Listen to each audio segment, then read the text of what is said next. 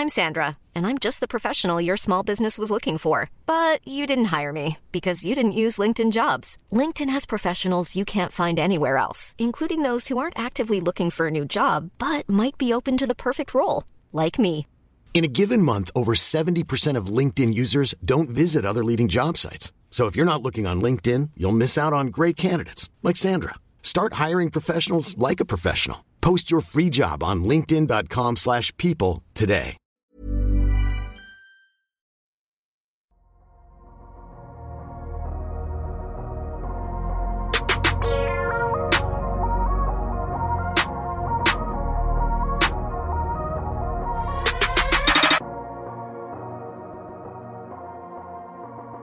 Salut à tous, bienvenue dans ce nouvel épisode du podcast Dunk Hebdo. Euh, on a beau être au mois de novembre, on est en pleine intersaison. À l'heure où on enregistre, euh, les trades pourront commencer dès demain lundi.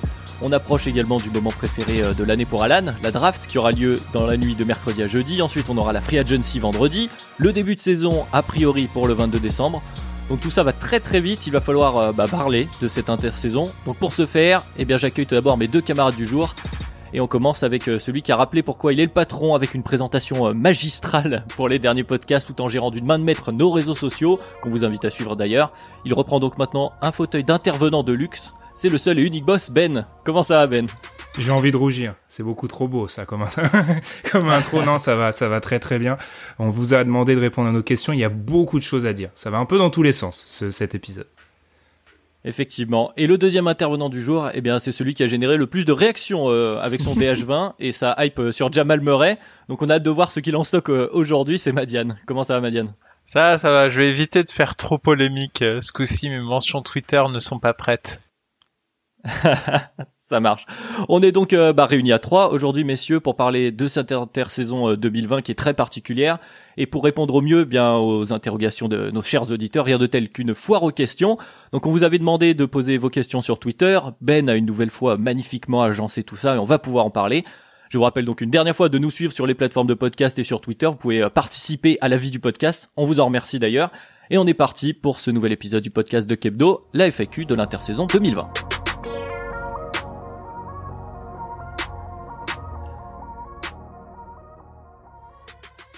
Alors messieurs, les questions étaient donc euh, regroupées par catégorie. Euh, la première, c'est celle des trades de la free agency qui approche donc. Donc vendredi euh, pour la free agency, les trades, je l'ai dit tout à l'heure, c'est euh, dès lundi. Dimanche 22 pour que les joueurs puissent commencer à signer des contrats avec les équipes officiellement. Donc ça nous fait, ça va aller très très vite. Donc pour débuter ce sujet free agency, on commence tout de suite avec un, un exercice qui est pas forcément évident. Je vais vous demander un seul mot pour répondre à la question qui a été posée par at Johan YY4 ou Yohani4, que sais-je. En tout cas, euh, la question c'est quelle est la rumeur qui vous excite le plus à Dunkebdo DeMar DeRozan aux Lakers, Russell Westbrook aux Clippers, une autre qui va être le plus actif selon vous sur le marché des transferts euh, Bah tiens, bah Ben, je te laisse l'honneur de commencer. Chris Paul. Si je devais dire un seul mot. Chris Paul. Je dirais Chris Paul parce que de, des membres du DH20, c'est déjà celui le plus haut qui peut potentiellement changer de crèmerie. Alors il y a des questions autour de James Harden, c'est un peu la rumeur folle du moment, mais visiblement le seul qui est vraiment assuré de changer de crèmerie, c'est Chris Paul. Euh, D'ailleurs c'est à peine voilé, euh, Sam Presti comme il l'avait fait avec Paul George et aussi avec Russell Westbrook l'année dernière, laisse beaucoup de latitude à son, à son joueur. Donc visiblement, il y a des négociations. C'est pas Chris Paul le GM qui va dire on va échanger tel et tel joueur, mais on voit qu'il va choisir sa destination. Donc ça m'intéresse aussi parce qu'il y a beaucoup, euh, on semble le rapprocher de Phoenix. Je trouve ça super intéressant pour faire passer un cap à cette équipe euh, qui aurait enfin un vrai meneur. On a vu avec Rubio, ça a fait une vraie différence pour euh, euh, pour un Devin Booker. Là, il pourrait continuer à surfer sur ce qu'ils ont fait dans la bulle avec un Chris Paul. Euh, surtout que je pense, malgré le marché qui semble se créer autour de Chris Paul, faut oublier que ça reste un joueur vieillissant qui a un énorme contrat. Donc je pense pas que les Suns vont devoir se désosser de de beaucoup d'assets pour attirer Chris Paul. Donc c'est vraiment celle qui m'excite le plus. Après, pour être honnête, je ne trouve pas les autres vraiment très intéressantes. On en parlera, mais pas vraiment.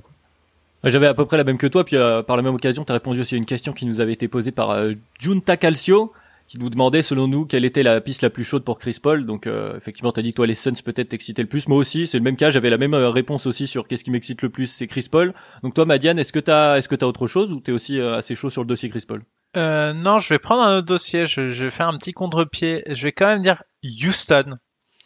Euh, si je devais dire un seul mot, je dirais Houston, parce qu'en fait, ce qui se passe à Houston semble fort intéressant.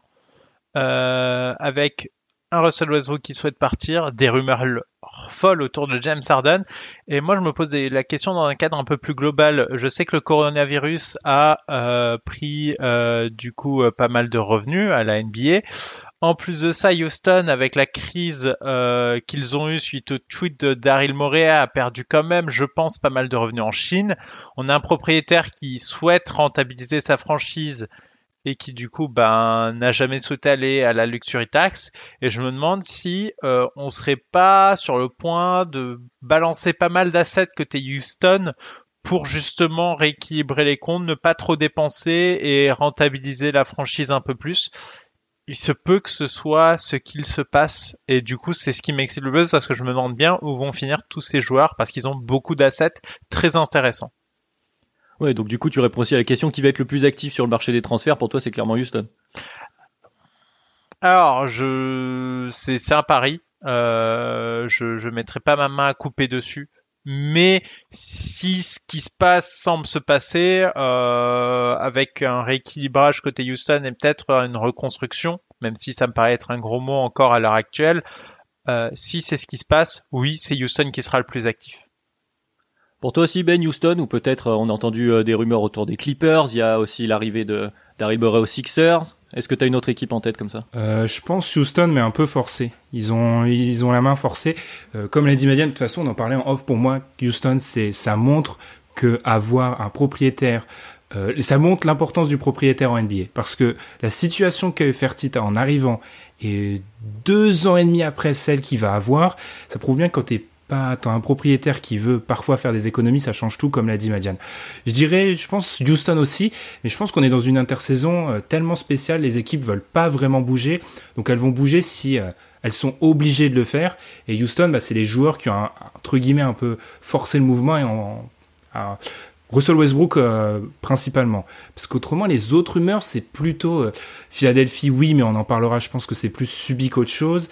Et autrement, c'est plus des rumeurs comme ça, mais il n'y a rien de concret. Je pense vraiment que c'est Houston qui pourrait faire l'activité, mais malgré elle.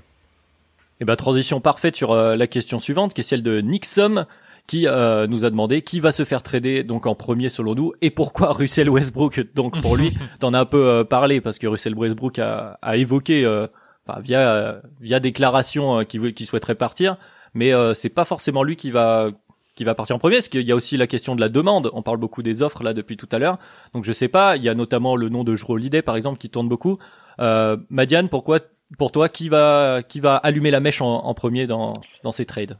Alors moi, euh, j'aurais du mal à déterminer ce qui va allumer la mèche en premier, mais moi j'aurais plutôt ajouté à cette question et pourquoi ce ne sera pas Russell Westbrook? Parce que monter un trade pour Russell Westbrook, ça me paraît quand même très difficile. Il y a plus 1000 franchises intéressées, il y en aura peut-être deux, max trois, qui trouveront un intérêt à prendre Russell Westbrook et à partir de là, moi je regarde la situation, je me dis le trade il est pas simple, il n'y a pas forcément euh, full au portillon c'est peut-être un trade qui se débloquera bien plus tard. Euh, des fois, enfin, c'est même pas une affaire de valeur du joueur.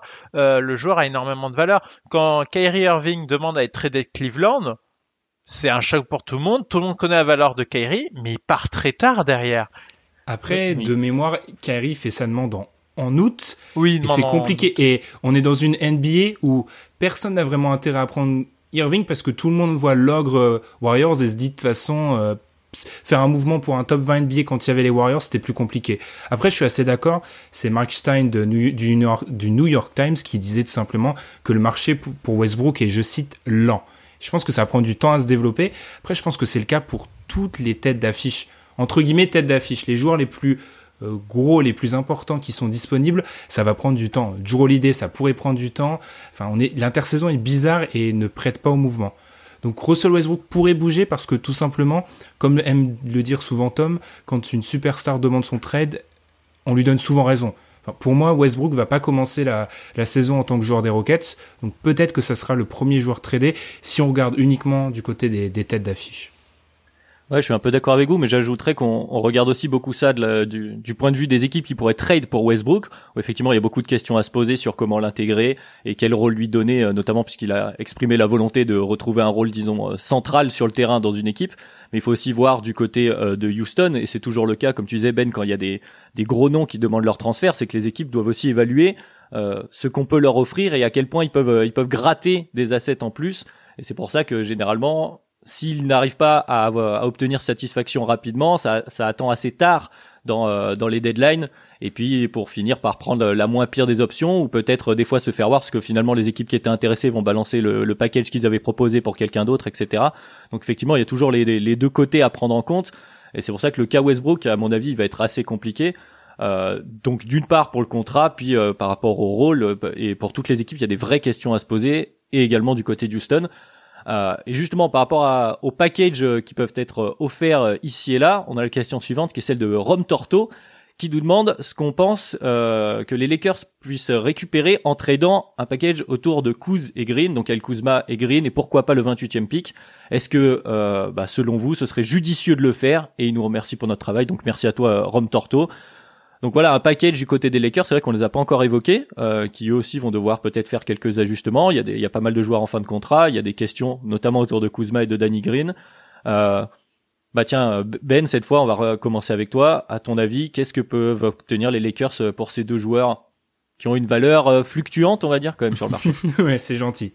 ouais, ils ont une euh, bah avant qu'on enregistre, quelques minutes avant, on a Wojnarowski qui a tweeté euh, que visiblement euh, Danny Green euh, potentiellement dans un échange avec Dennis Schroeder, ça pourrait arriver, ce qui n'est pas surprenant en soi parce que je pense peut-être que les jours sont comptés pour Rajon Rondo du côté des Lakers et du coup ça ferait un remplaçant dans le même style. Enfin souvent on a lié le, le style des deux joueurs. Alors il y avait, je reviens sur une autre question du début qui parlait peut-être à de la piste d'Erozan aux Lakers parce que euh, il y avait la possibilité d'un échange euh, Kuzma Green contre DeRozan, euh, Madiane Henry parce qu'on en a parlé un peu avant, avant et et je sais qu'il n'est pas du tout chaud sur ça. Je me dis juste qu'une des clés de l'intersaison au niveau des mouvements pour les Lakers, c'est savoir combien va vouloir demander Kai Kuzma. Si Kai Kuzma a vraiment les prétentions salariales qui laissent entrevoir euh, sa limite c'est l'inverse. Plus ses prétentions salariales sont élevées, plus ça va favoriser, je pense, la volonté de le bouger du côté des Lakers. Après, ça reste extrêmement compliqué et il faut pas se mentir, les front office NBA ont vu ce qu'on a vu de Danny Green. T'en obtiens pas, je pense, grand chose. Mais moi, avant de laisser Madiane détruire cette possibilité, il y a certains aspects de l'arrivée de DeRozan qui me laissent qui me posent question. Genre, il y a certains moments précis de la saison où ça pourrait être intéressant. Ouais, parce qu'avant de te relancer, Madiane, effectivement, on a quand même vu sur euh, bah, au long de cette campagne de playoff et de ces finales NBA, euh, au fur et à mesure, on a quand même pointé du doigt certains manquements, on va dire, dans l'effectif des Lakers, mhm. au-delà des, des, deux grosses stars, notamment en termes de, de, de porteurs de balles. Euh, Rondo a pu faire le travail, mais euh, que va faire Rajon Rondo, c'est aussi une question. Donc, est-ce que c'est judicieux du côté des Lakers quand même d'aller voir ce qu'ils pourraient récupérer? Pourquoi pas donc un démarre de Rosanne Je te laisse réagir là-dessus. Euh, eu égard à, l'appréciation que j'ai de Demar DeRozan, euh, moi je, je c'est un bon joueur, clairement, je ne dirais jamais le contraire, mais eu égard de ses compétences et de ce qu'il sait faire de bien, je ne vois pas en quoi ce sont des choses qui compléteraient LeBron James ou Anthony Davis. Alors, certes, tu peux lui donner la balle en main. Ça, c'est peut-être le truc que je peux lui accorder, c'est qu'il peut avoir la balle en main et à la création, quand on l'a vu jouer en seul shooter avec euh, euh en, seul non shooter avec quatre shooters euh, du côté des, des, Spurs, exactement à la mhm. reprise dans la bulle. Dit que c'était excellent parce qu'en fait il était tout seul, il créait balle en main et il arrivait à décaler et à trouver les décalages vers les tireurs qui étaient euh, cachés partout. Donc on lui avait libéré de l'espace et ça marchait bien. Maintenant, euh, au-delà de ce truc-là, moi j'ai pas l'impression que dans les batailles serrées de playoff, il aura énormément la balle. Et du coup, je préférais avoir un mec qui défend plus et qui tire plus que de Rosanne. Et c'est l'inverse d'un Sriandi de Rosanne. C'est un mec qui porte la balle, qui va shooter à mi-distance, qui va chercher aussi des points près du cercle. C'est pas ce dont ils ont besoin et c'est pour ça que moi j'ai énormément de doutes euh, sur le fit euh, de Rosanne. je t'ai vu Ben dodeliner de la tête un peu sur ouais, Rosanne. Juste pour peut-être un peu donner de contexte, rappelons que DeRozan a une option à 27 millions et après il est free agent. Donc en plus c'est un pari sur un an, sachant tout ce qui, ah là les fantasmes autour de, de 2021. Je suis moyennement d'accord parce que ce qu'on a vu, une des alors ça s'est pas trop vu parce que les Lakers globalement ont fait quand même ont été dominants sur 80% de leur série de playoffs. Ce qu'on a vu c'est qu'il y a un moment où le fait d'avoir que des joueurs de fin de chaîne, ça a posé problème aux Lakers. Les moments où LeBron et Anthony Davis ont été un peu moins étincelants, ils ont pas de joueurs, ils ont que des joueurs de fin de chaîne, ils ont pas des joueurs capables de se créer leur propre shoot. Alors je sais qu'amener des Rosanne pour des micro moments qui pourraient arriver en playoff, c'est peut-être beaucoup, mais au moins des Rosanne on a vu un de ses problèmes, ça a toujours été, j'étais le premier à le mettre en avant, qu'en playoff, quand il est gardé par, euh, défendu par l'option numéro 1 défensive en face, il va pas y arriver. Enfin, il y a du mal contre l'élite, l'élite. Le truc, c'est que dans une équipe potentiellement construite autour de LeBron James et Anthony Davis, il sera défendu par la troisième option défensive, probablement. Donc là, il pourra aller chercher des points et ça peut être un moment où les Lakers auront besoin de ça. Alors je dis pas, je suis d'accord avec 80% de ce que tu as dit, Madiane.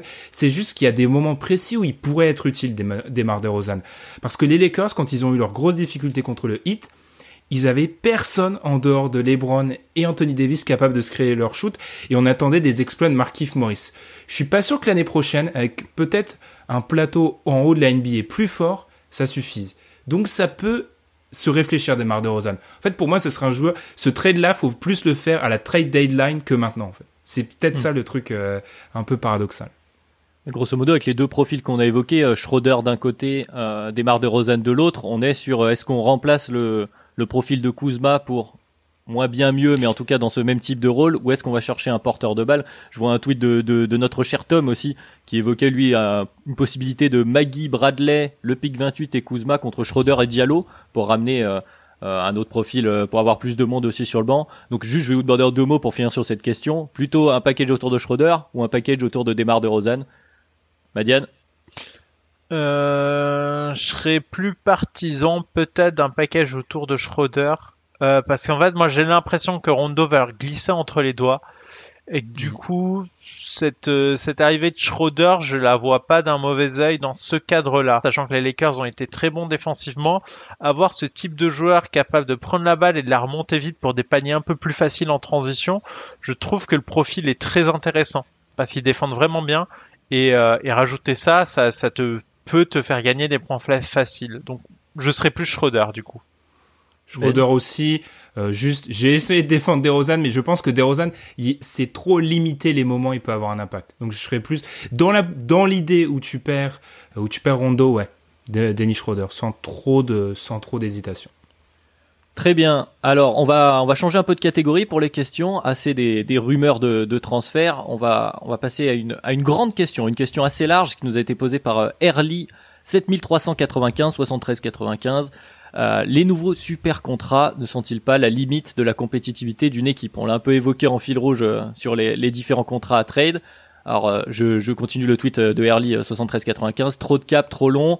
quand voir des superstars devenir des parias bradés, Chris Paul, Russell Westbrook et suite aussi John Wall, et il dit que Damian Lillard risque d'en devenir un, par exemple, puisqu'il a un contrat assez conséquent sur les sur les années qui arrivent. Euh, messieurs, effectivement, c'est une question qui revient régulièrement. Euh, donc il y a Westbrook qu'on a commencé à évoquer, Chris Paul qui jusqu'à l'année dernière était vu comme un contrat boulet et qui euh, finalement, après une belle saison, se retrouve un peu demandé de partout. John Wall, c'est une question qui revient très régulièrement. Et il y a aussi un autre joueur dont on a rapidement parlé, mais on verra peut-être un peu plus tard, c'est Stephen Curry. Euh, je sais pas, bah, je vais commencer par toi, Ben, maintenant. Qu'est-ce qu'on fait de ces de ces super contrats? Est-ce que euh, peut-être qu'on les signe pas un petit peu vite maintenant?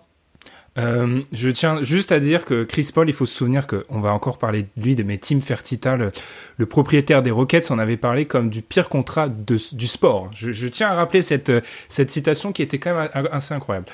Euh, alors, une chose, c'est Danny Leroux qui est l'expert euh, mondial du, même plus que Tom, hein, du, du CBA. c'est dire. du, du CBA qui travaille pour The Athletic, qui, qui montrait en fait tout simplement euh, qu'il y a eu un décalage. C'était un article qui date de mai, je crois, avril, bref, pendant euh, la période de, de disette, que en fait, euh, le problème c'est que le Supermax on l'avait, on, il a été réfléchi après le départ de Durant pour donner une petite bille supplémentaire au super superstar. Le problème, c'est que ces super superstars-là ne prennent pas. Parce que euh, on l'a vu avec la signature d'un Kawhi Leonard, souvent quand elles sont dans leur, prime, tout simplement, elles vont donner plus de valeur à la flexibilité, à la possibilité de partir vite quelque part. Donc c'est un peu le second niveau de joueur, à l'exception de Curry qui va le signer, les John Wall, les Lillard, même s'il est un peu plus au-dessus, je pense, et les Westbrook. Le fait, le fait est, c'est que ces joueurs-là, en plus, malheureusement, on est tombé sur beaucoup de meneurs athlétiques dont le physique les a un petit peu lâchés. Et puis surtout, euh, c'est un contrat énorme. Et quand un joueur te prend 35% de ton cap, 35% de ton cap, sachant qu'on sait qu'en gros il te faut pratiquement deux joueurs au max pour gagner un titre. Il faut que ces deux joueurs-là soient, il faut que ces deux mecs au max soient top 15 NBA, en gros, minimum. Ça devient très dur, en fait. Il n'y a pas, les top 15 NBA, ça court pas les rues. Donc, je pense que ça limite la compétitivité, tout simplement parce qu'on les a, c'est un effet pervers de la décision. C'est un peu, c'est tombé sur des joueurs qui en avaient pas vraiment le niveau, pas visés par cela. Donc c'est finalement, euh, si on résume, c'est plus euh, à récompenser les joueurs au détriment peut-être de la compétitivité euh, sportive des équipes. Tu le vois comment toi, Madiane euh, C'est super, euh, c'est super max? En fait, les les restrictions pour réussir à obtenir ce contrat. Alors, je suis pas spécialiste billets, mais il me semble que c'est un truc genre All Star ou un une des trois All NBA. Mm. Après, faut rappeler que tu peux l'avoir, la DVP, le super super max, tu peux l'avoir que dans la franchise qui t'a drafté. Tu peux pas, si on trade, tu peux pas l'avoir. Mais en tout cas, les... le problème, c'est que, enfin, faut le réserver à la All NBA First Team et encore, hein. C'est limite, faudrait le l'encadrer, le, mais le surencadrer, sachant qu'en plus, euh, si t'as été dans une All NBA il y a un an, tu débloques la possibilité de l'avoir, mais rien ne dit que t'as encore ce niveau l'année d'après, donc c'est compliqué. Et, euh, et ces joueurs-là, ils l'ont réclamé et leur franchise de toujours, bah soit ils leur donnaient, soit euh, soit le joueur disait bah ok je me casse. Et à partir de là, bah tu, tu fais signer. C'est et le problème c'est que c'est pas un problème de valeur de ces joueurs. Ces joueurs sont excellents, vraiment ces joueurs sont excellents. Mais euh, le contrat qu'ils ont ne reflète pas leur euh, leur valeur réelle et c'est ça qui est dommage. Après, je pense que tu as évoqué un point euh, un point assez intéressant sur sur le côté euh, mercenariat de certains joueurs où ils vont faire jouer, ils veulent à tout prix le max. Alors après on peut comprendre qu'ils veuillent être euh, payés, ça y a évidemment il y a pas de souci, mais je pense que sur l'image qu'on a de ces contrats, euh, par exemple d'un Westbrook là qui commence à bouger, euh, c'est pas tout à fait la même chose que par exemple Damian Lillard, donc qui est cité aussi dans le tweet. C'est pour ça que je veux revenir, parce que Damian Lillard, il a répété quand même sa volonté de vouloir rester à Portland et de l'emmener vers les sommets, etc. Alors après, il faudra voir euh, dans l'application, c'est toujours un peu différent. Mais je pense qu'en termes d'image, il y a des supermax qui sont plus ou moins bien vus quand on sent qu'ils sont faits pour mettre la pression, pour juste être payés et puis euh, et puis on verra le basket ensuite. Et il y en a qui ont l'ambition. Alors après, voilà, il faut pouvoir y arriver. Mais Damian Lillard, il dit non, moi je le, je le signe et je vais essayer de l'assumer jusqu'au bout et d'emmener Portland tout en haut. Je pense qu'il y a quand même plusieurs appréciations. Et puis il y a aussi évidemment les blessures parce que je vois le nom de John Wall en relisant le tweet qui là, bon, change aussi un peu la donne. Totalement. Après, faut pas faut pas oublier que le Supermax en soi, il est accessible pour très très très peu de joueurs. Hein. Euh, les joueurs pour le, qui peuvent accéder au Supermax, faut avoir 10 ans dans la ligue, faut être dans l'équipe qui t'a drafté, faut avoir des All NBA avant. Enfin, c'est un truc qui euh, Tom et Danny Leroux, je mets les deux dans la même phrase, aiment le, aiment le rappeler. C'est un truc qui a été refusé par personne.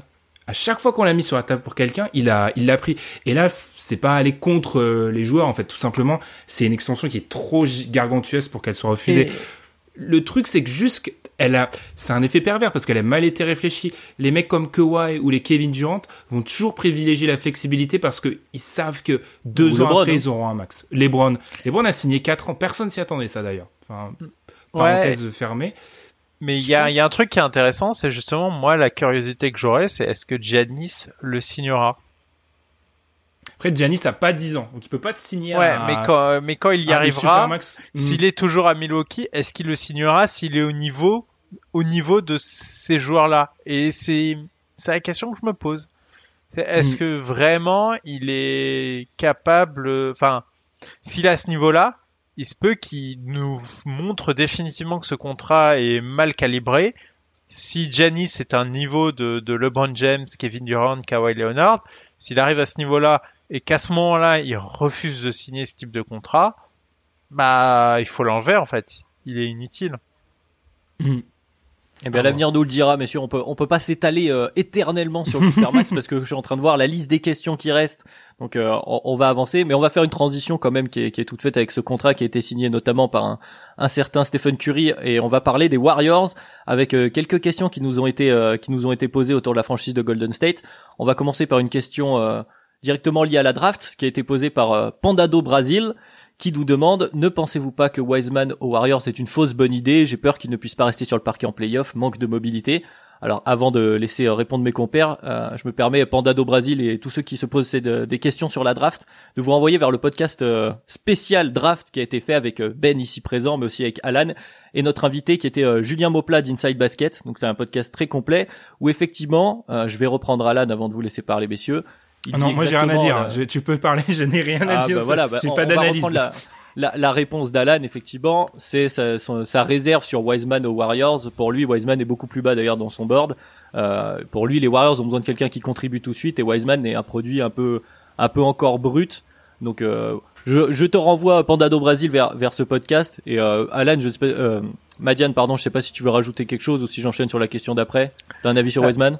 Alors moi, moi sur la draft, je je, je vais pas aller, euh, c'est au-delà de mes compétences vraiment. Par contre, moi j'ai une remarque, c'est que si tu veux jouer le titre, tu ne draftes pas. Enfin, c'est c'est c'est un pari. Si t'as vraiment envie de construire une, é- si t'as vraiment envie de construire une équipe pour le titre, à moins que tu sois sûr, mais sûr de toi, tu draftes pas. Parce que le problème, exception générationnelle type euh, Tim Duncan. euh, pas pour jouer les playoffs, parce que tu sais pas ce qu'il donnera. Très bien. Donc, euh, donc ça c'est Et ben marrant. voilà, on vous renvoie pour euh, le pod, sur le podcast euh, podcast euh, dr- draft pour euh, pour les autres prospects, éventuellement les autres choix possibles pour les Warriors. Et donc on va continuer avec d'autres questions autour euh, de Golden State. Euh, la première, elle est de King Jam. Alors là, il y a beaucoup de chiffres. 44, 35, 79, 85. Euh, qui nous dit que tout le monde considère donc les Warriors comme un contender, voire un favori la saison prochaine. Ça rejoint ce que tu disais, Madiane. Mais euh, est-ce qu'ils sont légitimes pour prétendre à cela? Est-ce que leur glorieux passé ne biaise pas le jugement des gens? On est maintenant en 2020, c'est vrai, on n'est plus en 2015. Alors, euh, bah, cette fois, du coup, Ben, vu que tu n'as rien dit sur la question précédente, c'est pour toi. Est-ce qu'on surestime ces Warriors qui, effectivement, vont voir euh, leurs meilleurs joueurs revenir de blessures euh, qui posent question? Ouais, on n'a pas vu, on n'a pas vu Clay Thompson depuis depuis 18 mois en NBA, ce qui est une éternité quand même. Euh, on a vu le, n'a pas beaucoup vu Stephen Curry, on a vu le fantôme de Draymond Green. Euh, je voyais la stat, euh, euh, il y a 9 joueurs qui ont joué 1000 minutes ou plus l'année dernière avec les Warriors. Glenn Robinson, Alec Burks, D'Angelo Russell sont plus dans l'effectif. Ensuite, on y a Damian Lee, euh, Kai Bowman, Marquis Chris, et on a les rookies Eric Pascal et Jordan Poole, et enfin Draymond Green. Euh, même si vous partez du principe que les cinq derniers peuvent être des contributeurs, les six derniers même, euh, c'est quand même très faible, même si on rajoute un Clay Thompson et un, et un Stephen Curry, même de retour. Non, je pense que après, est-ce que est-ce que j'ai l'impression que tout le monde veut nous faire croire qu'on voit un peu les Warriors trop beaux. Moi, je suis allé du côté des power rankings, j'en ai regardé 5 ou 6. Personne voit les Warriors top 5 NBA en fait à l'heure actuelle. Enfin, je pense qu'on est tous d'accord pour dire que ça peut être une équipe qui peut accrocher les, les playoffs dans une terrible conférence ouest. Moi, il y a trois peurs il y a trois choses qui me font peur avec eux. Ils ont pas de profondeur ou trouver 48 minutes au poste de pivot et en playoff, ils sont diminués à l'aile et les meilleures équipes à l'ouest sont blindées à l'aile. Et c'est mes trois questions en fait. Parce que Marquis, euh, on met en avant la possibilité de mettre du Kevin Looney qui a joué 66% de ses matchs. J'ai cherché la stat sur les quatre dernières saisons. Euh, Steve Kerr parle de le mettre au poste 5 peut-être 20-25 minutes. Euh, il a jamais fait ça dans sa carrière. Où trouver les minutes? Peut-être un pivot sur le marché pas cher.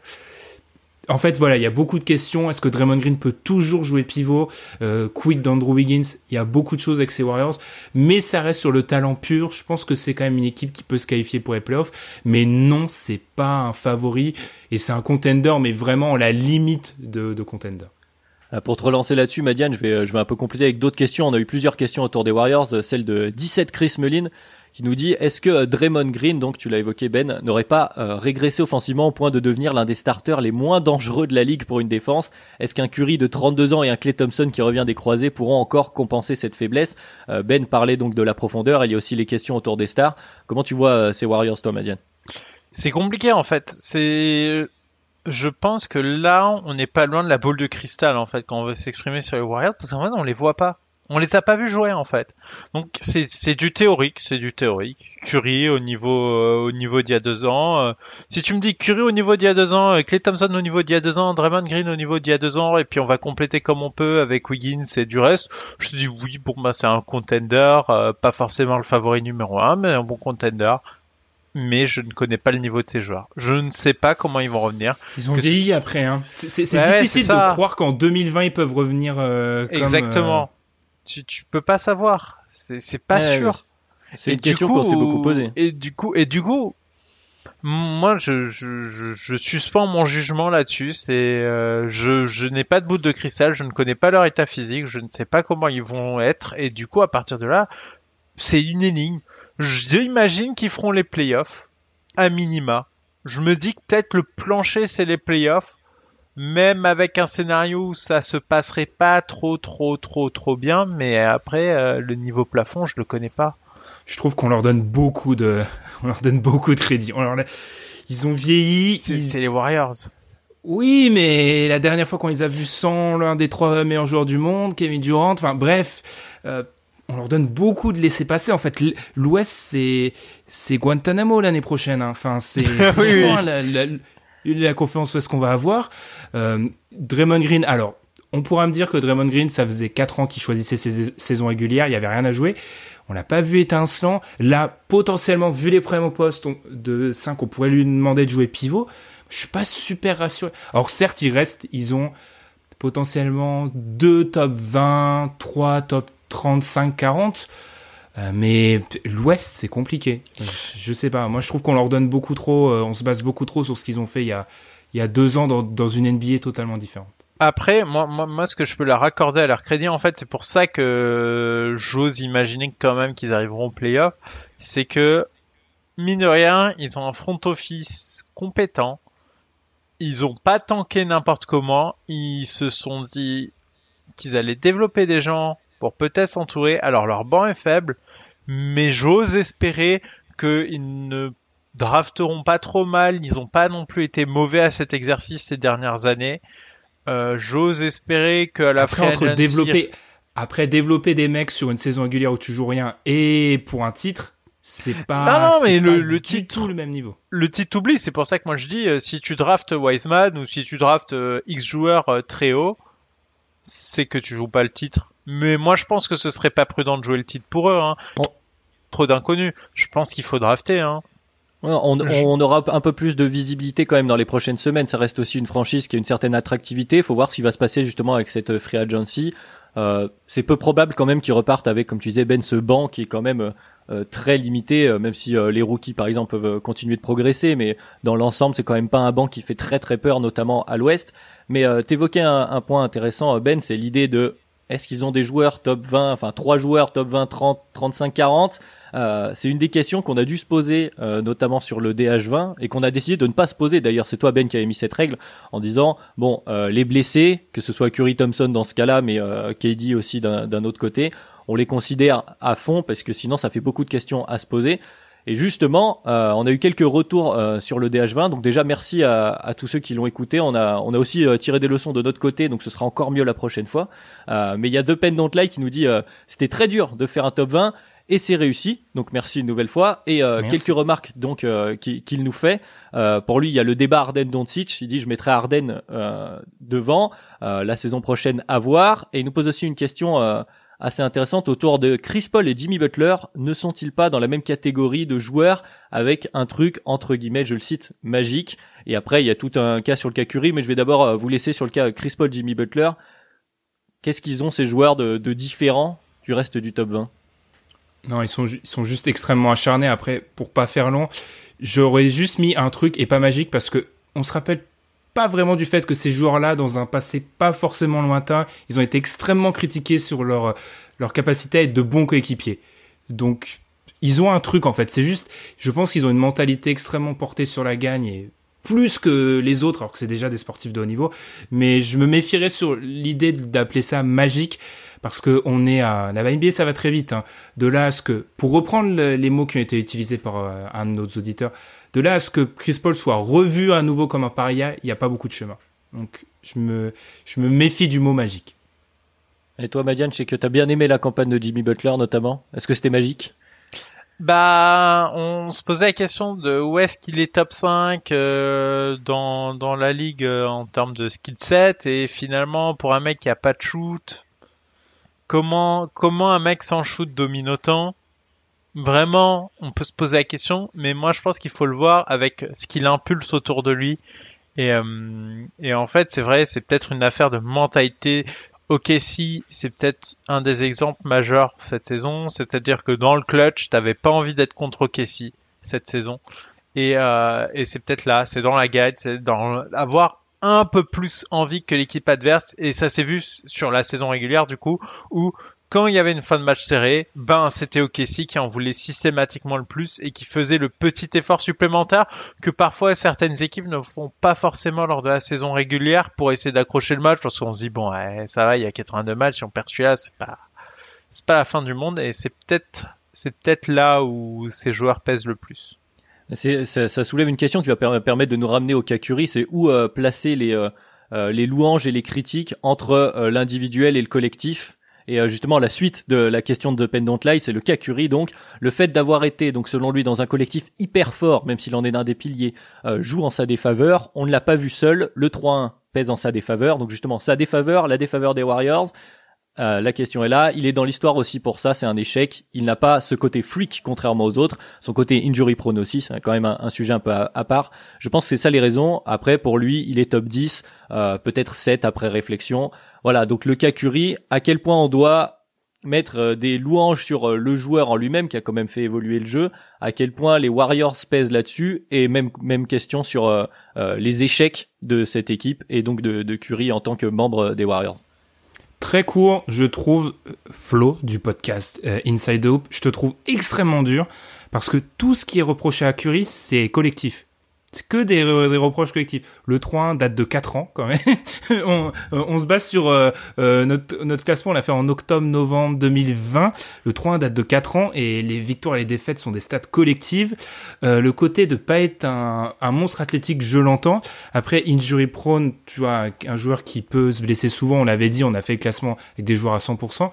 Donc je trouve globalement que c'est des reproches qui sont le un des piliers d'un collectif. Je trouve c'est un peu dur de lui faire payer le fait, bah oui, d'être un peut-être le ciment de la plus grosse équipe de, du siècle. Donc euh, globalement, en fait, pour moi, c'est des reproches qui sont basés sur le collectif et vu qu'on essaie de juger l'individuel en dehors d'un contexte, c'est peut-être un peu dur, selon moi. Et pour toi, Madiane, alors, euh, comment on juge Curry Est-ce qu'on est trop dur avec Curry Trop dur. Euh, franchement, des fois, en fait, j'ai l'impression qu'on manque de respect à ce qu'il est. Faut, faut se ra... Enfin, Curry est un enfer à défendre, un enfer sur terre. Mais tu, tu demandes aux extérieurs, mais, mais personne n'a envie de défendre Curry pendant tout un match. Della Vedova, il a fini à l'hôpital. Alors ça, c'est Della Vedova, mais il a fini à l'hôpital. Hein. Non, blague à part, c'est c'est un enfer parce qu'il est tout le temps en mouvement, tout le temps en train de prendre mais avec des et sans ballon, c'est ça qui est intéressant. Exactement. Et c'est peut-être même sans ballon qu'il est le plus chiant parce que ses, trajectoires sur le terrain, il lit très bien le jeu et du coup il sait où se placer et c'est lui qui est à la base du jeu d'attaque des Warriors. Ça ne peut pas marcher si t'as pas un mec aussi chiant que lui que tu es obligé de suivre partout partout et si tu lui laisses un petit espace et qu'il reçoit le ballon, tu sais qu'il y a une potentielle ficelle qui tombe à trois points. Donc c'est difficile. Je, il a, il a, il manque de qualité athlétique, défensivement c'est pas un monstre de guerre, etc. Il est à la base des Warriors. J'ai pas grand chose à lui mettre au discrédit. Le 3 en finale, ok, il y avait LeBron James en face, euh, il avait perdu Draymond Green dans un match pivot game 5. C'est une stat collective, 3 ouais, C'est collectif. C'est et... comme dire, ah, LeBron a perdu du temps de finale, etc. C'est des stats collectives, en fait. C'est un échec collectif et il y avait LeBron James. Très bien. Voilà pour voilà pour Curry, on a quand même euh, bien disserté dessus. J'ai envie de vous poser la question suivante sur un autre joueur, un autre meneur au centre de son équipe et qui amène aussi euh, quelques autres questions. C'est euh, KB 92 300 qui nous demande est-ce que Damian Lillard ne se pénalise-t-il pas en restant aux Blazers? Puisque c'est un des rares noms du DH20, c'est vrai dont on n'a pas on n'a pas disserté très longtemps dessus. on sait qu'il est élite selon lui, mais quel avenir pour les Blazers? Euh, par exemple, il les compare à Denver, aux Mavs, aux Pelicans, qui ont une forte marge de progression. Donc voilà, revenir un peu sur la place de, de Damian Lillard dans les DH20. Euh, ben, qu'est-ce qu'on incombe à, enfin, est-ce que on salue justement ce que ce, que j'évoquais tout à l'heure de Damian Lillard qui veut rester aux Blazers à essayer de les faire monter, ou est-ce qu'il se pénalise finalement lui aussi avec les résultats collectifs qui sont pour le moment mitigés? Bah, Damien Lillard, c'est un peu la touche romantisme de la NBA, voilà, fidélité à une, franchise dans, dans une période où tout bouge. Non, ça dépend en fait de de ce qu'on veut mettre en avant. Est-ce qu'on veut mettre en avant la fidélité à une franchise? Si c'est ça, oui, on peut mettre euh, largement en avant ce que fait Damien Lillard. Après, globalement, Lillard, moi j'aimais bien rappeler son euh, son parcours, Damien Lillard, il a quand même la fâcheuse tendance de perdre contre l'équipe qui va gagner le titre après. Enfin, cette année encore, euh, il, perd contre, il perd contre les Lakers. Enfin, il perd souvent contre les Warriors et les Lakers. Donc, il y a un moment où tu peux pas lui en vouloir. Encore une fois, les, oui, les résultats, pardon, les résultats sont collectifs. Mais ce que je veux dire par là, c'est que globalement, les, les, les Blazers portés par Damien Lillard, ils ont juste le malheur d'être euh, dans la conférence Ouest, en fait. Cette équipe-là, elle est à l'Est. Damien Lillard, je pense que depuis le temps, il a une finale NBA sur un malentendu. Il est dans une finale NBA je pense qu'il aurait pu en faire une. Par rapport à Damien Lillard, je pense globalement c'est le le joueur qui paye le plus 2016 parce que globalement Portland est la franchise qui a le moins bien géré la free agency 2016 et on paye encore les conséquences en 2020. Donc pour Damien Lillard, bah, c'est trouver un joueur à côté de lui peut-être plus fort que CJ McCollum, mais on, on, salue le joueur. Il est top 10 NBA. C'est juste que oui, c'est un peu difficile de parler de Damien Lillard parce que euh, je pense qu'il est, euh, il est rarement dans une série de playoffs qu'il doit gagner. C'est ça un peu, un peu. Ce qui est souvent le juge de paix pour les gros joueurs, bah, il, entame rarement les séries de playoffs avec le statut de soit de meilleur joueur, ce qui arrive quand même souvent vu les joueurs, les équipes qui jouent, et même avec le statut de devoir gagner. Après, euh, il est quand même, je rappelle, il est top 10, il est même dixième, oui, ça, dixième de notre DH20. Euh, ça reste assez honnête. Il est dans la même tranche qu'un Jimmy Butler juste au-dessus de lui, et en dessous c'est euh, le duo, euh, le fameux duo de pivot Jokic Embiid sur lequel on reviendra. en deux mots rapidement, Badian, est-ce que tu as des choses à dire sur sur Lillard Pas grand-chose à dire. En fait, j'ai rien à lui reprocher en fait. Et c'est ça, c'est ça le mm-hmm. truc. C'est c'est très bien ce qu'il fait. Mais la franchise, enfin, c'est son front office qui a déconné en 2016 et Ben l'a bien rappelé. Donc à partir de là, est-ce que vraiment tu peux lui reprocher d'aller seulement, entre grosses guillemets, dans ces étapes-là, euh, entouré de CJ McCollum et de Yusuf Nurkic? Bah non, en fait. Euh, il va au maximum où il peut et c'est déjà très honorable. Le, playoff push qu'ils font dans la bulle, euh, c'est admirable. Hein. C'est vraiment admirable. Chapeau, chapeau. Mais bah voilà, si le voir bouger, ça me rendrait. Ouais, mais ça me rendrait ouais, ça me rendrait presque triste de le voir bouger. J'ai pas envie de le voir bouger du coup mais euh, mais c'est sûr, il peut pas gagner dans sa position. Mais après, euh, s'il signe aux Lakers, euh, je pense que tout le monde brûle son maillot, donc. Euh...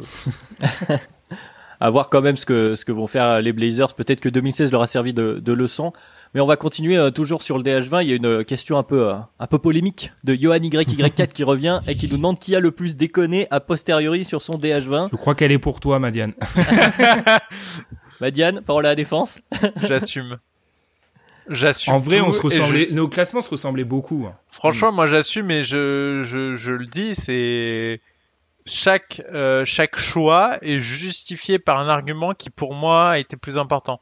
Après, chacun ne met pas le curseur. Jamal Murray, moi j'ai considéré, je ne savais pas le classer, clairement. J'étais en mode, bon bah, je, quel est son niveau? Celui qui fait 50, euh, euh, plus de 50% au tir et 45% de loin pendant une campagne de playoff?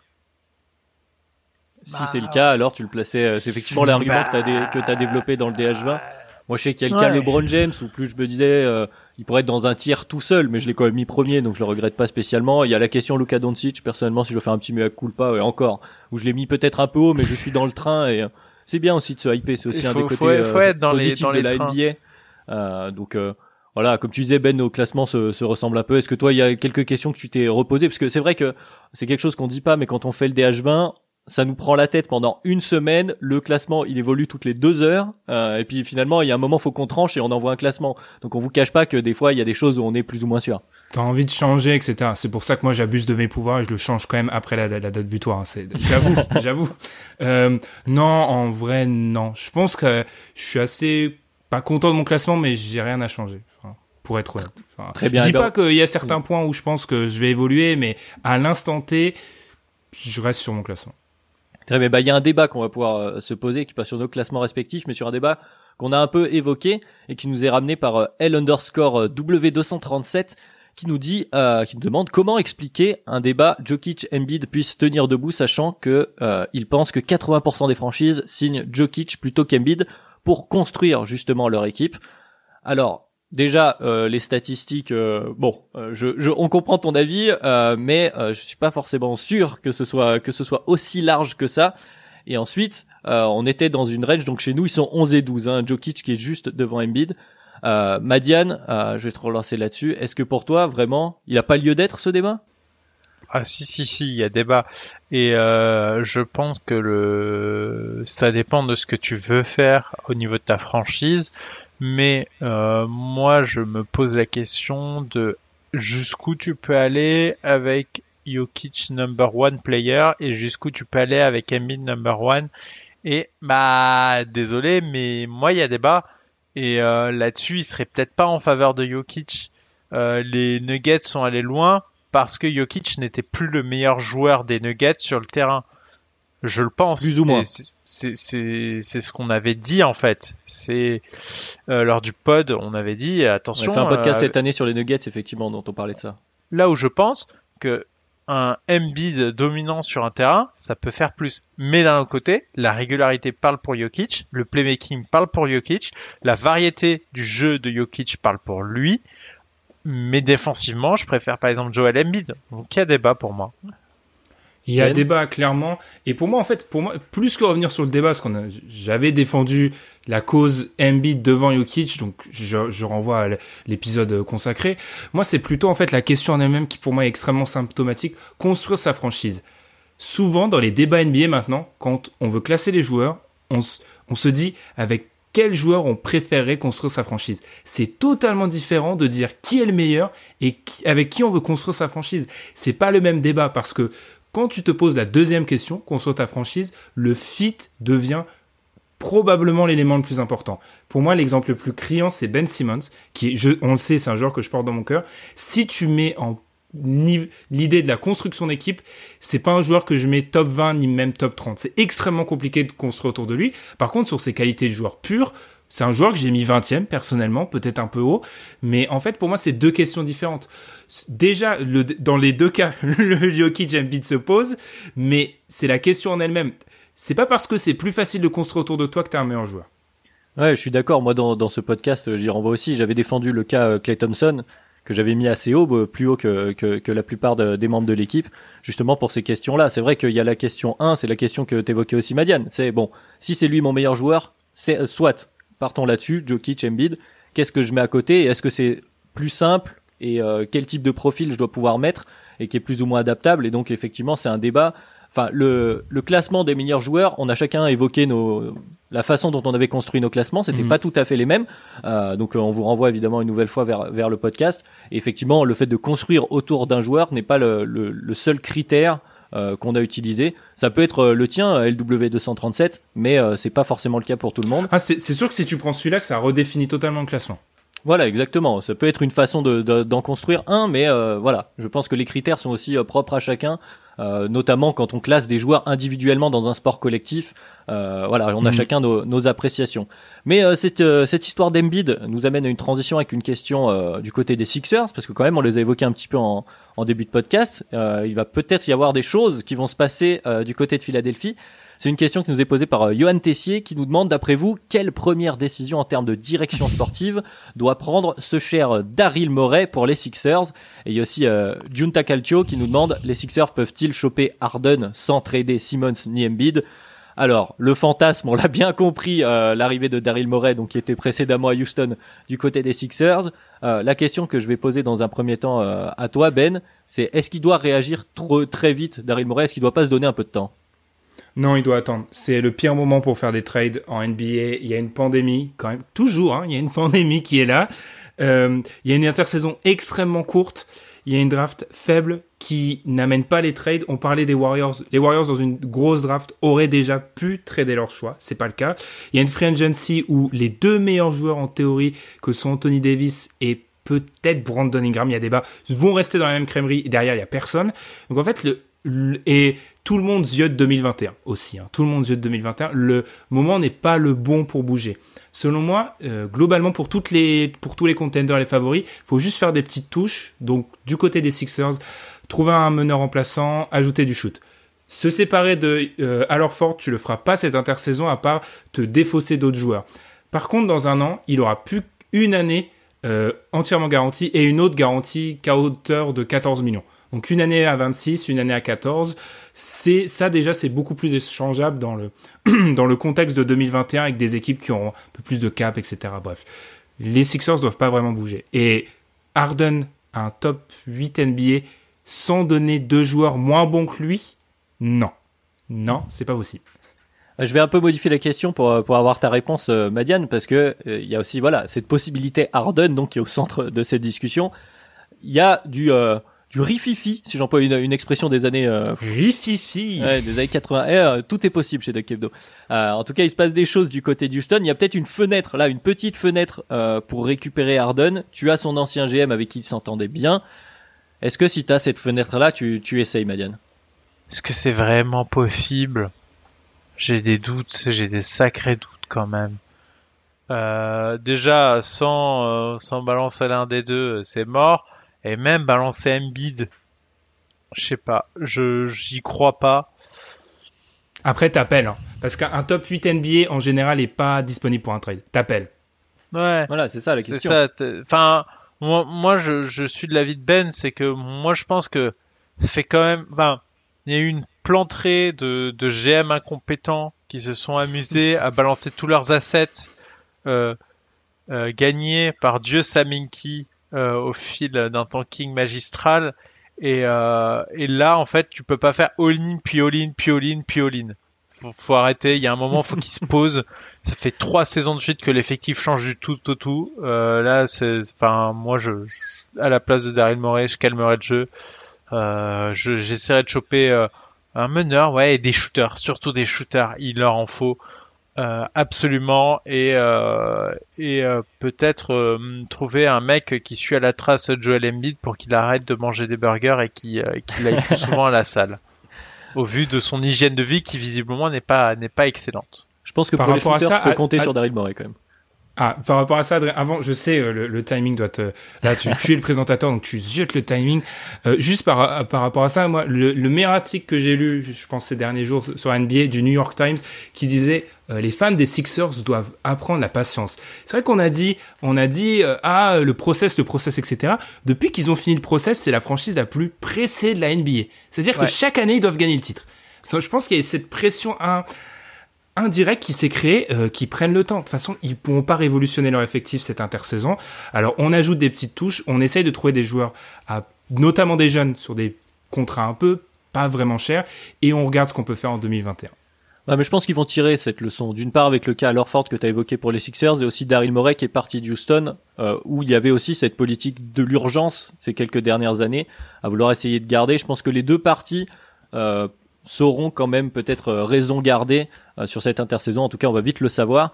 Et effectivement, on a encore quelques questions assez importantes. Et justement, Ben, tu vas pouvoir avoir la parole pour une question très précise puisqu'on n'a pas notre expert CBA, mais tu es là pour nous. C'est Joe Larnac qui nous demande pourquoi la NBA fixe-t-elle des dates pour les camps d'entraînement? Pourquoi est-ce que chaque franchise ne peut pas euh, reprendre les entraînements comme bon leur semble, comme au foot par exemple? Donc euh, je sais que tu Mm. t'es renseigné, Ben. C'est à toi. C'est ça. Je pense qu'il est question du foot US. Je me suis renseigné, j'ai lu le CBA des deux des deux ligues, hein, NFL, NBA. Donc euh, ça, c'est pour ça, on se classe pas numéro un d'Apple Podcast comme ça. hein. Il faut, il faut, Il y a il du faut boulot. travailler. Alors, selon le CBA article 20 section 1, ce n'est même pas une blague. hein. C'est vraiment, c'est vraiment le bon article. Je cite, j'ai traduit. Il ne peut pas être exigé des joueurs vétérans, c'est-à-dire avec plus d'une année d'expérience, qu'ils participent au training camp avant 11 heures du matin, heure locale, du 22e jour précédant le premier match de saison régulière d'une saison. En gros, le point de départ en NBA, c'est bah, le premier match de saison régulière pour toutes les équipes 22 jours avant. Et on peut exiger que les rookies viennent plus tôt, mais en général, on ne le fait pas. D'ailleurs, c'est interdit pour les joueurs ce jour-là de s'entraîner. C'est pour ça que le Media Day, en fait, euh, on répond, on prend des photos, etc. Et si en foot c'était différent, c'est parce que le CBA précédent euh, parlait d'un point de départ au premier match de pré-saison. Or, comme en NBA, les matchs de pré-saison sont différents pour chaque équipe. Ce qui fait que les équipes pouvaient arriver euh, quand elles voulaient, en gros. Ce qui fait qu'en gros, en NFL, c'était sur une semaine. Mais tu as dû, notre auditeur a dû le remarquer, cette année, ça s'est transformé, parce que la NFL a signé un nouveau cibier, et maintenant, c'est 47 et 48 jours avant la première semaine de saison régulière. Ce qui fait donc que cette année, les équipes en NFL sont entrées sur deux jours. Voilà pourquoi c'est le cibier qui l'impose. Et voilà. J'ai fait ma recherche CBA. Je, je, j'ai pas d'applaudissements, mais merci beaucoup. Voilà. Ah bah j'ai, lu le... quand même, c'est mérité. Si, si, si, bien, bien sûr. Non, mais on écoutait avec attentivement parce qu'on apprenait aussi, euh, notamment c'est pour, ça. Et c'est pour ça que c'est, c'est fixé en NBA par le CBA, tout, tout simplement. Très bien. Et eh on marquera le 11h heure locale. Hein. Ça c'est génial. Les mecs peuvent pas se réveiller tôt. 11h ah, heure locale. La, Mamba mentality attendra un peu. Bon après voilà, c'est l'exigence. Après on sait qu'il y a aussi euh, parfois des, des, joueurs qui se retrouvent effectivement qui s'entraînent de leur côté. Euh, c'est l'exigence NBA. Voilà, ça c'est la règle pour les équipes qui ne peuvent pas exiger. Après euh, libre à chacun de s'entraîner comme il le semble quand même pour les pour les joueurs NBA. Et, euh, mm. et donc euh, une autre question ensuite derrière, puisqu'il n'y a pas grand-chose à ajouter euh, pour celle-ci, et qu'une autre question qui va être pour toi Ben finalement, puisque c'est une question que, qui nous est posée par 18 Problems avec deux Z à la fin. rien à voir avec le basket, mais curiosité depuis quelques années. Combien faites-vous d'audits en fourchette Il dit en moyenne par podcast et il nous dit keep going. Donc déjà merci. Et donc j'espère que Ben tu veux donner au peuple Est-ce est qu'on peut, en vrai, en vrai, j'ai envoyé un message sur la conversation WhatsApp du site. Ce que j'ai dit, les gars, est-ce qu'on doit dire ça? Parce que maintenant qu'on a de la publicité, qu'on a des demandes de partenariat, en fait, bizarrement, c'est un outil. Euh, c'est notre nombre d'écoutes en, en vrai a une valeur. Déjà, abonnez-vous sur YouTube. Ça, je peux le dire pour faire exploser notre nombre d'écoutes on va dire, si je dois pas donner, déjà réfléchir en termes d'épisodes, c'est pas vraiment bon parce que parfois des épisodes ont une grosse durée de vie et peuvent être écoutés 5 6 mois après. Ça se trouve là on nous écoute en 2021, en mars 2021 par exemple. Pour nous retomber dessus sur les bêtises qu'on va dire. C'est ça, exactement. Donc on va dire que si on prend notre nombre euh, d'écoutes par mois, pour pas donner un chiffre, on peut remplir un stade. Je vous dirais pas quelle grandeur, mais on peut remplir un stade qui pourrait être qualifié pour euh, facile la Coupe de Ligue 1, probablement. Si on prend nos écoutes sur, une, sur un mois. Je pense. Voilà, vous avez la réponse euh, officielle euh, du boss. Et, puis qui n'en est pas une, hein, parce qu'en fait, ça donne une fourchette totalement. Et il compte en stade comme dans l'Antiquité, mais c'était inutile de, de longueur à l'époque, Ben. Mais voilà, comme ça c'est très bien. On arrive à peu près à une heure d'enregistrement, donc on, on aura répondu à la plupart des questions. Il y en avait encore. On peut faire, allez, en rapide quand même les deux dernières qui ont été sélectionnées quand même, juste pour avoir votre avis. Euh, mm. Question de euh, underscore euh, Musink. Une facile, selon lui. Janice prolonge ou part? Madiane J'ai pas de boule de cristal. Je sais pas. oui, oui oui ou prolonge Il prolonge ou pas euh, Oui, il prolonge. Il aura, il aura un super max. Euh, les mecs refusent jamais. Enfin, il aura le, le max qu'on peut lui offrir. Il refuse jamais. Donc il va, il va dire oui. Prolonge aussi euh, pour moi. Et une autre, on va essayer d'aller vite. C'est une question de Fred underscore underscore. Il y en a de 42 qui nous dit beaucoup d'équipes semblent en fin de cycle. il cite Sixers, Bucks, Rockets. Qui joue le plus gros cette intersaison? Selon vous, donc, qui joue le plus gros? Rockets, largement. Rockets. le, bateau coule, donc forcément. Rockets, par contre, euh, fin de cycle pour les Bucks, euh, je sais pas. Je, je pas, pas. Ils, ont peut-être besoin d'un renouvellement, je pense. Ils ont besoin d'un renouvellement, mais c'est pas une fin de cycle. Tant que Giannis est là, c'est pas une voilà, fin de le cycle. Le cycle Giannis est encore là. Et puis je, je cite quand même la fin du tweet de notre ami Fred qui lui dit félicitations pour votre podcast, ne changez rien. Donc merci beaucoup, euh, Fred. Merci. Et merci à, à, tous ceux qui ont, euh, qui ont participé. On a donc fait le tour à peu près des questions. c'est sportif, hein, la FAQ quand même. Ah oui, c'est, il y a, y a un côté marathon. Il faut saluer le boulot d'Adrien qui, j'ai déjà présenté des FAQ, c'est extrêmement difficile. Donc, faut saluer le boulot de, d'Adrien. Merci beaucoup. Euh, évidemment, on aurait pu faire un podcast de 2h30, euh, mais on s'en est pas, pas si mal sorti. Euh, donc, bravo à vous aussi, euh, messieurs. On vous remercie aussi vous, donc euh, les chers auditeurs qui nous écoutent pour votre fidélité, pour ceux qui ont posé des questions bien sûr. J'espère que les réponses vous auront au maximum satisfait.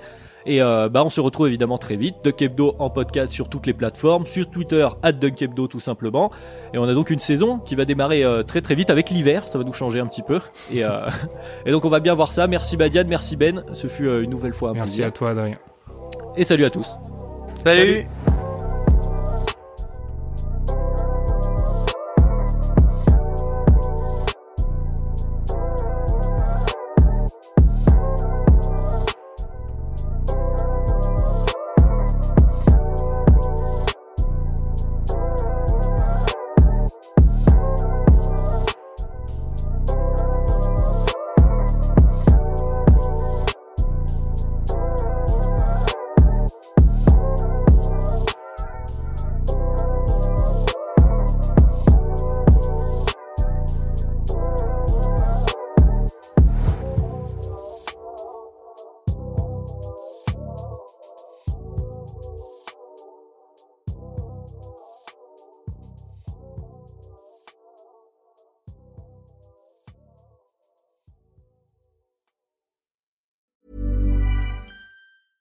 Selling a little or a lot?